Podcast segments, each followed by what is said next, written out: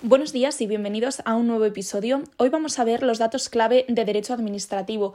Es cierto que no soy ninguna experta en este tema y lo último que quiero es confundiros, así que voy a dar las claves, por así decirlo, de un montón de temas. Voy a ir en orden, pero no voy a hacer un episodio de cada tema. Como os he dicho, vamos a verlo por encima, remarcando conceptos clave, porque para soltaros la chapa y no entender nada, ya tenéis el libro. Las fuentes del derecho son la ley, la costumbre y los principios generales del derecho, y esto es muy importante, y son fuentes de primer, segundo y tercer grado respectivamente. Hay leyes orgánicas, ordinarias, decretos legislativos y decretos ley. Las leyes orgánicas son las más importantes. Es importante que sepamos qué es la jerarquía normativa, que es básicamente darles un grado de importancia mayor o menor a esas normas, de tal manera que las normas de rango inferior no puedan contradecir a las de rango superior. La notificación es un concepto muy importante, susceptible de entrar en el examen. Es responsabilidad del órgano encargado de dictar resoluciones efectuar las notificaciones en un plazo de 10 días a partir de la fecha en que se dicta el acto. Las notificaciones se harán preferentemente por medios electrónicos, aunque puede darse la circunstancia de que se haga de forma personal. Todas las notificaciones que se practiquen en papel también tienen que estar a disposición del interesado en la sede electrónica de la Administración actuante. Si la persona interesada no está en casa, podrá hacerse cargo de ella cualquier persona mayor de 14 años. Si nadie se hace cargo, se intentará a una hora diferente en el plazo de tres días. Cuando no haya sido posible la notificación, por el motivo que sea, se hará pública en el BOE. En cuanto a la nulidad y la anulabilidad, la diferencia es la siguiente. Cuando un acto es nulo de pleno derecho no tiene ningún efecto jurídico. Cuando es anulable existen unos interesados que pueden pedir la anulación del mismo. Mientras tanto, el acto es válido. En cuanto al silencio administrativo, puede tener efecto estimatorio o desestimatorio. Tendrá efecto desestimatorio en los procedimientos relativos al derecho de petición, a la impugnación de actos y disposiciones.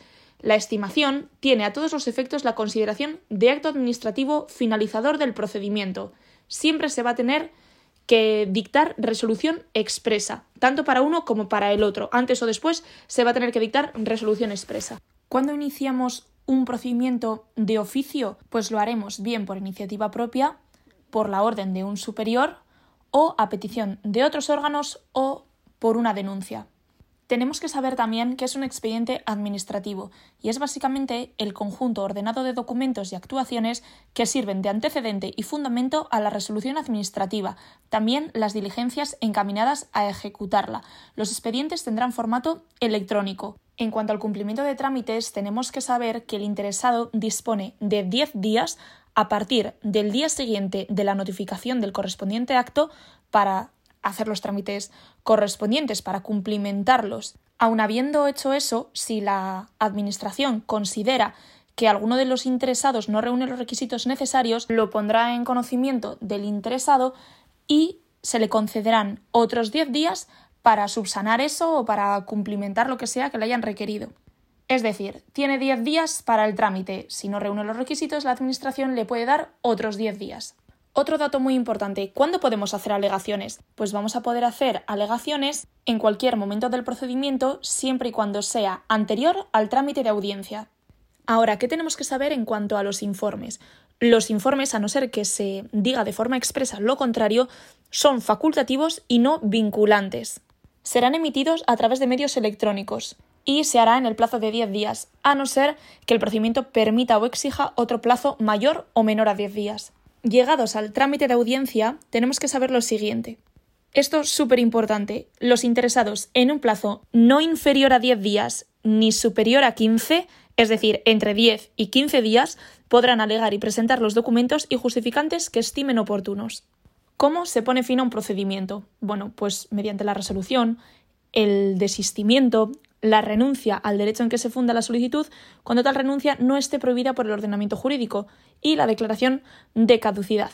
También producirá la terminación del procedimiento la imposibilidad material de continuarlo por causas sobrevenidas. La resolución que se dicte deberá ser motivada en todo caso. En cuanto a los eh, procedimientos sancionadores, por ejemplo, cuando nos ponen una multa de tráfico ¿no? y nos llega a casa, ¿Qué produce la terminación del procedimiento? Pues pagar la multa. Te llega una multa de 80 euros, pagas 40, no puedes hacer alegaciones y se da por terminado el procedimiento sin necesidad de dictar resolución expresa. En cuanto al recurso de alzada, también tenemos que saber que el recurso podrá interponerse ante el órgano que dictó el acto que se impugna o ante el competente para resolverlo. Y si se hubiese puesto aquí el, el recurso, eh, tiene 10 días para remitirlo al órgano competente. También tenemos que saber que el plazo para interponer el recurso de alzada será de un mes si el acto fuera expreso. Si dejamos pasar ese mes y no se ha interpuesto recurso, la resolución será firme a todos los efectos. ¿Y qué pasa si el acto no fuera expreso? Pues que se puede interponer recurso de alzada en cualquier momento a partir del día siguiente a aquel en que se produzcan los efectos del silencio administrativo. El plazo máximo para dictar y notificar la resolución será de tres meses. Si transcurrió este plazo no recae resolución, pues lo damos por desestimado el recurso. Y por último, contra la resolución de un recurso de alzada no cabe ningún otro recurso administrativo, salvo el recurso extraordinario de, de revisión en ciertos casos que están preestablecidos. Bueno, doy por finalizado el tema este administrativo porque de verdad que no quiero liaros más. Sé que hay un montón de cosas que no hemos tocado. A ver, no me la quiero jugar y deciros, eso nunca entra. A ver, porque puede entrar, pero ¿qué vais a encontrar?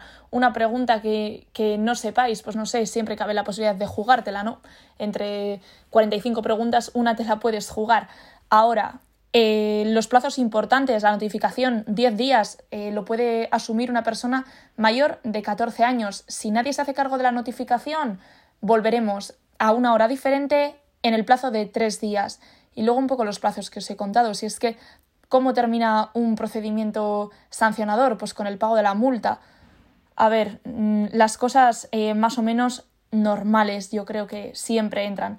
Así que ánimo, hondo y san y a estudiar.